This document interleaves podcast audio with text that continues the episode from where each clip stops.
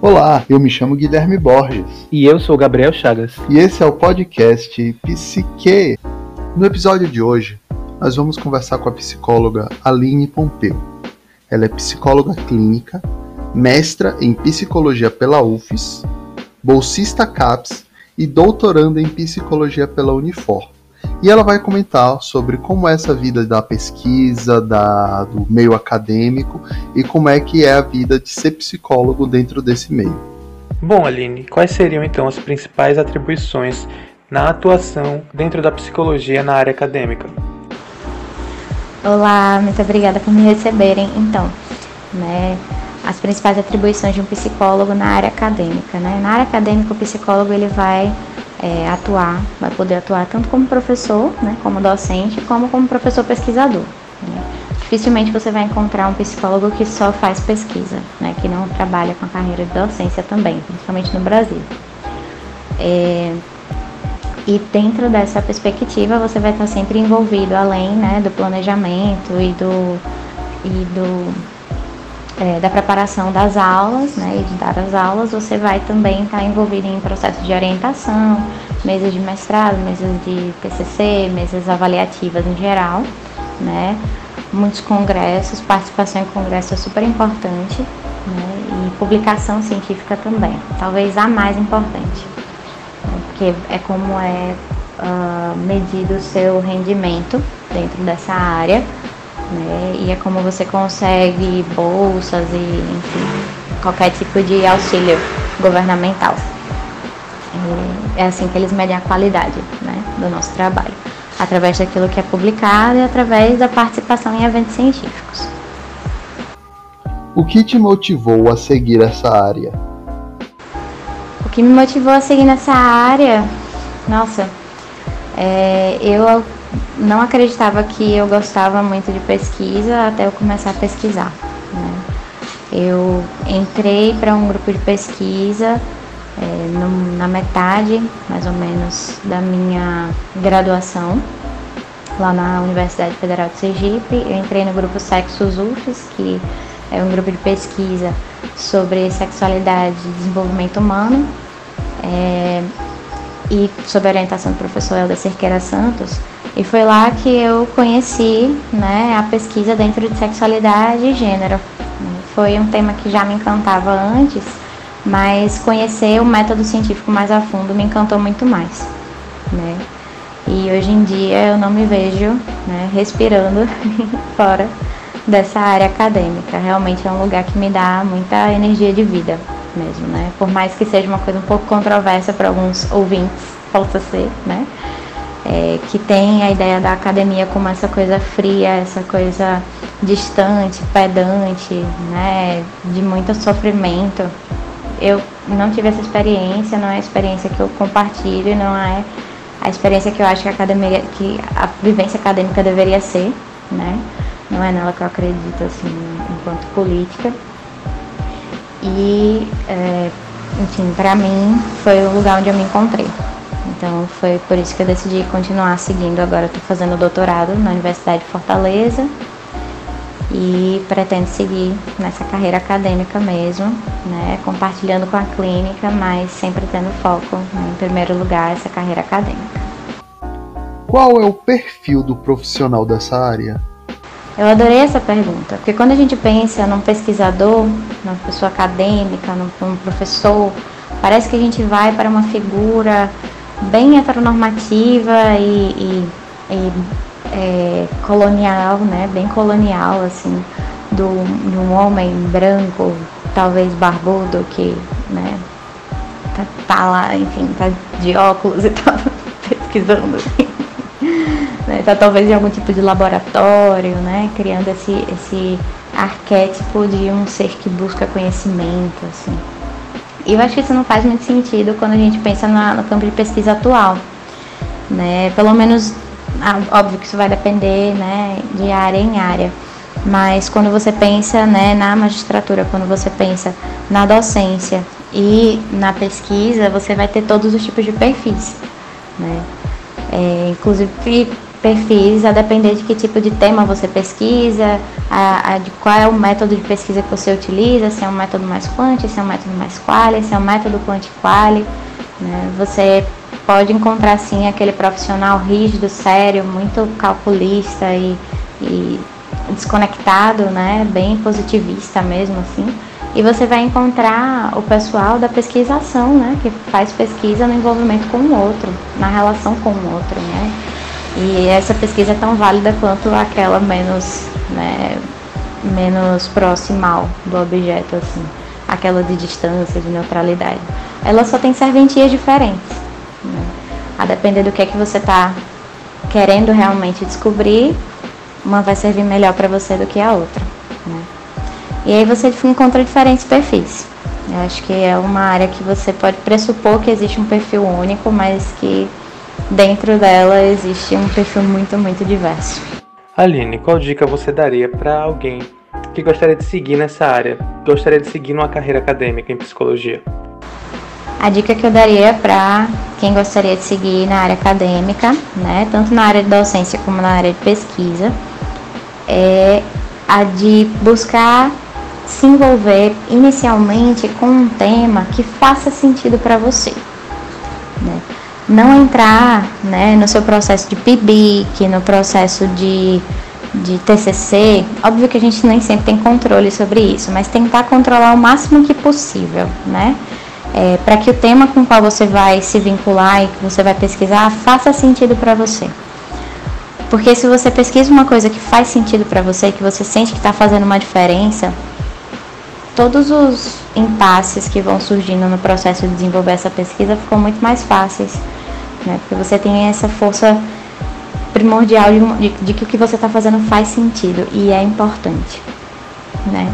Então, eu acho que essa é a primeira dica que eu daria, né? Começar cedo é sempre bom, é, começar a se envolver com algum tipo de PIBIC para começar a aprender como é o ritmo, né, das partes de pesquisa é importante. E eu digo isso mesmo que você só queira ser docente, porque mesmo a pessoa que é docente, né, ela é, vai precisar fazer hoje em dia precisa mesmo fazer um mestrado, fazer um doutorado, porque é uma área que está cada vez mais concorrida, as pessoas estão super preparadas para vagas, né? Hoje em dia, para uma vaga de professor substituto em alguns cursos, inclusive em psicologia, é, quem passa é quem já tem um doutorado em andamento ou concluído.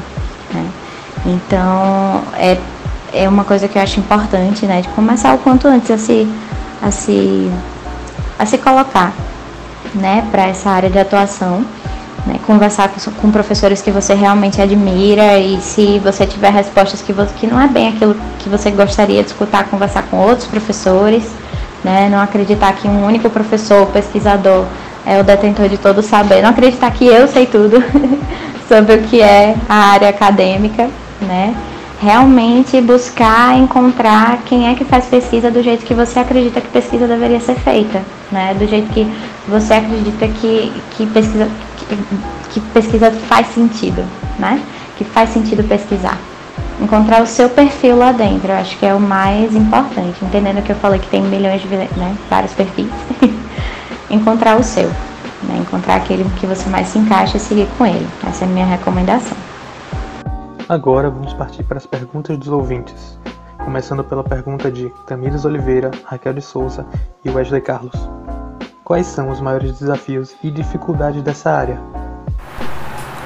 Vamos lá, é, com relação aos maiores desafios e dificuldades na área de docência e pesquisa em psicologia, eu diria que financiamento né, é uma parte que é muito difícil. É, infelizmente, né, com o andamento do governo atual, a gente não tem tido né, uma valorização muito grande da ciência, então, nesse sentido, ah, acaba que as oportunidades de financiamento ficam muito escassas e isso realmente é uma grande dificuldade, além da desvalorização do trabalho do docente, né? Acho que isso é uma pauta que é muito importante também. Não só do docente universitário, mas principalmente, né? de docentes é, de fundamental, de ensino médio, e principalmente se for do setor público. Então, existe, mas mesmo do privado. então existem uh, grandes desafios no sentido de ter né, a sua profissão sendo bem reconhecida e remunerada. Eu acho que esse é, esse é um desafio muito grande. É, e, a, o que acaba fazendo né, com que o, o trabalho fique bem uh, difícil, porque são muito mais horas de trabalho do que as horas que são remuneradas, né? Se a gente recebe por hora aula, por exemplo, a gente não está contando aí as horas de preparo de material, as horas de planejamento, né? Então, tudo isso tem que ser levado em consideração, né? Eu acho como um desafio, uma dificuldade. De resto, é uma, tende a ser uma área muito proveitosa e que dá muita recompensa no sentido de realização, assim. Né? Isso é o que eu tenho sentido, pelo menos. Pergunta agora de Eldo Miranda. O que é necessário para a docência em psicologia? Para a docência né, em psicologia, Eldo, o necessário é que você ah, se forme em psicologia, né? Se for em licenciatura, e se não for em licenciatura, é interessante que você tenha um mestrado, né, nível mínimo de mestrado em psicologia. Esse é o mínimo necessário, assim, a priori. Porém, né, o que a gente está tendo hoje em dia no, no Brasil e também em outros países é uma educação continuada, né, um aprimoramento do currículo continuado dos, dos professores de quem deseja a carreira da docência. Então, é possível que você encontre muito mais oportunidades fazendo, além de um mestrado, um doutorado, né? E a gente está sempre se atualizando nesse sentido. Né? Em termos de especialização. É, isso aumenta as chances de você conseguir exercer né, a carreira de docência. E quando você para para pensar com relação à empregabilidade, né, quando você leva em consideração a alta concorrência, digamos assim, o alto preparo, né? Dos pares nessa área, é, isso pode se tornar uma, uma dificuldade em relação à empregabilidade. Porém, principalmente em universidades particulares, faculdades particulares, tem surgido cada vez mais e demandado novas vagas de atuação para o docente em psicologia, principalmente pelo fato da psicologia ser uma área, né, uma disciplina que agrega muitas outras áreas. Né? Quando a gente vai pensar na comunicação social, no marketing, também é, em áreas como da assistência social, até da educação física. Então, você tem a oportunidade de, enquanto profissional da psicologia, atuar né, em vagas muito variadas, assim, de disciplinas muito variadas, que são competências da psicologia, né? Como psicologia do esporte, psicologia social, enfim. Então, nesse sentido, existe sim né, uma boa empregabilidade, mas, como eu disse, ao mesmo tempo que estão surgindo essas vagas e mesmo né, é, elas acontecendo, a concorrência para elas está cada vez mais uh, refinada, né? Então exige realmente um preparo longo né, de atualização do currículo. Pergunta de Aldo Miranda. A docência em psicologia é uma área com boa empregabilidade? Então, como eu já comentei anteriormente, né, para quem quer seguir depois da graduação o caminho da docência, é importante que faça né, não só uma aprimoração do currículo no sentido do mestrado e do doutorado, mas também de outras especializações, porque tudo isso pontua quando você vai buscar alguma vaga, seja ela no setor público ou seja ela no setor privado. Isso faz uma grande diferença. Então, uma coisa que eu recomendo fortemente é não só para profissionais da área da docência, né, mas principalmente, mas não só, com certeza não só, é uma educação continuada. Né? Para todos os profissionais de psicologia, independente de qual área estão atuando, precisam estar constantemente se atualizando, né? porque o nosso tipo de conhecimento, o nosso tipo de ciência atualiza muito rápido. Né? A cada ano são novas descobertas, novas formas de ver, de cuidar do outro, então a gente tem que estar sempre muito atento né? para o que vem surgindo. Pergunta de Lucas Melo. Qual é o caminho a ser seguido por alguém que deseja atuar nessa área após a graduação, como cursos, especializações, etc? Então, né, como eu comentei, atualmente o reconhecimento da área de docência e pesquisa, ele está bem enfraquecido, né, em relação ao que já foi em anos anteriores. É, e isso tem tudo a ver com a forma, né, de orientação com a qual o governo resolve ah, estabelecer suas prioridades. Né? a educação, principalmente pública, não tem sido uma prioridade, o que acaba dificultando né? quem atua na área de docência e de pesquisa. Né? Fica muito recluso a financiamentos particulares que são muito, muito, muito, muito poucos num país como o Brasil.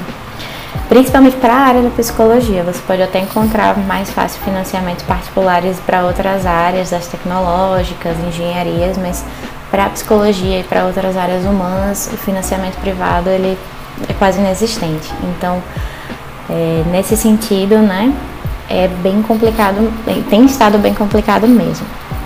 Porém, existem outras formas de financiamento, né? Existem formas de, é, de financiamento com bolsas do exterior e isso aí vai envolver também outros perrengues, né, burocráticos de se inscrever em editais e tal. Mas, né, existe uma valorização da ciência em outros países muito maior do que no Brasil. Então, por vezes, acaba valendo a pena, né, essa empreitada. Pergunta de Érica Vilas Boas. Qual a faixa salarial de um profissional desta área? Pois é, isso vai variar muito, né? Porque existem profissionais que vão trabalhar por hora aula e existem profissionais que vão trabalhar com contrato fechado, né, que também paga por hora aula, mas que já tem um valor mais fixo. Isso vai variar gigantescamente a depender de qual faculdade ou universidade você está prestando serviço né? Se for uma faculdade menor, você pode sim encontrar desde do que eu já soube, né? Do que já chegou até mim, desde ah, até 500, 600 reais de salário, né? O que é extremamente precário. É, mas também para poucas horas de aula, porque isso vai depender muito da demanda, né? Como eu disse, a, o pagamento é por hora aula, então vai depender muito de quantas aulas a instituição precisa que você ministre, né?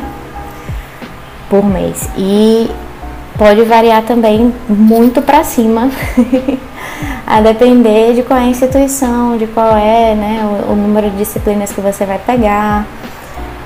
É muito, muito, muito difícil fazer uma estimativa, porque são muitas variáveis. O nível do seu currículo também é uma variável, então, né, se você tem um mestrado, um doutorado em especialização, isso também vai afetar a faixa salarial. Por isso, mais uma vez, eu reforço a importância de estar né, tá se aprimorando estar tá estudando em cima disso. É, e hoje em dia, o que, até onde eu sei, né, tem as melhores remunerações são o setor público, é, a exceção de algumas universidades que são mais, é, mais bem conhecidas né, e mais caras, acho que é bom dizer assim, mais caras. Né? Hoje o que eu acredito que tem ainda hoje, mesmo com os a falta de incentivo para a ciência no Brasil, né, de cortes de bolsas e tal. Mesmo com isso, a parte de, de salário para um professor concursado, né, ainda está bem interessante assim. Agora é isso, né? São muito poucas oportunidades de vaga nessa área, então acaba que fica fica é, difícil estabelecer realmente uma média. Esse foi mais um Psique, um podcast desenvolvido para a disciplina de Práticas de Psicologia 4, ministrado pela professora Tatiana Socorro. Ficamos por aqui e até a próxima!